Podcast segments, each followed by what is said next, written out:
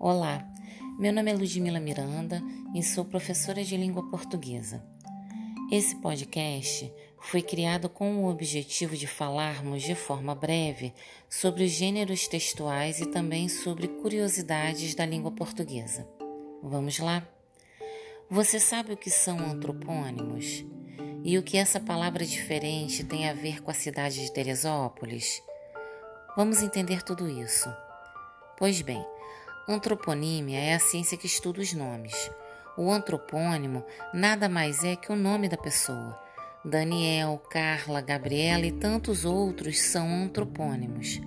Teresópolis é uma palavra formada pela junção do antropônimo Teresa com o termo de origem grega polis, que significa cidade. Portanto, Teresópolis é a cidade de Teresa uma homenagem à imperatriz Teresa Cristina, esposa de Dom Pedro II.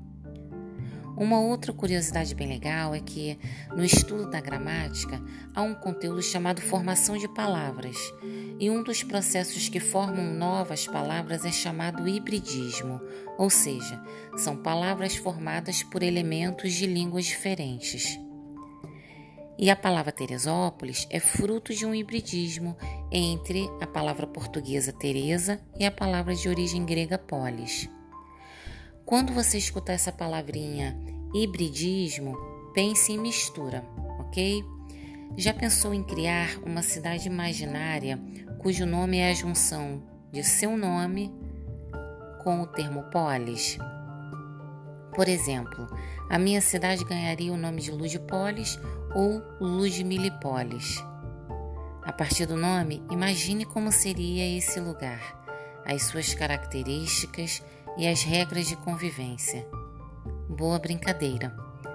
Espero que tenham gostado. Nos encontraremos em breve. Fiquem bem.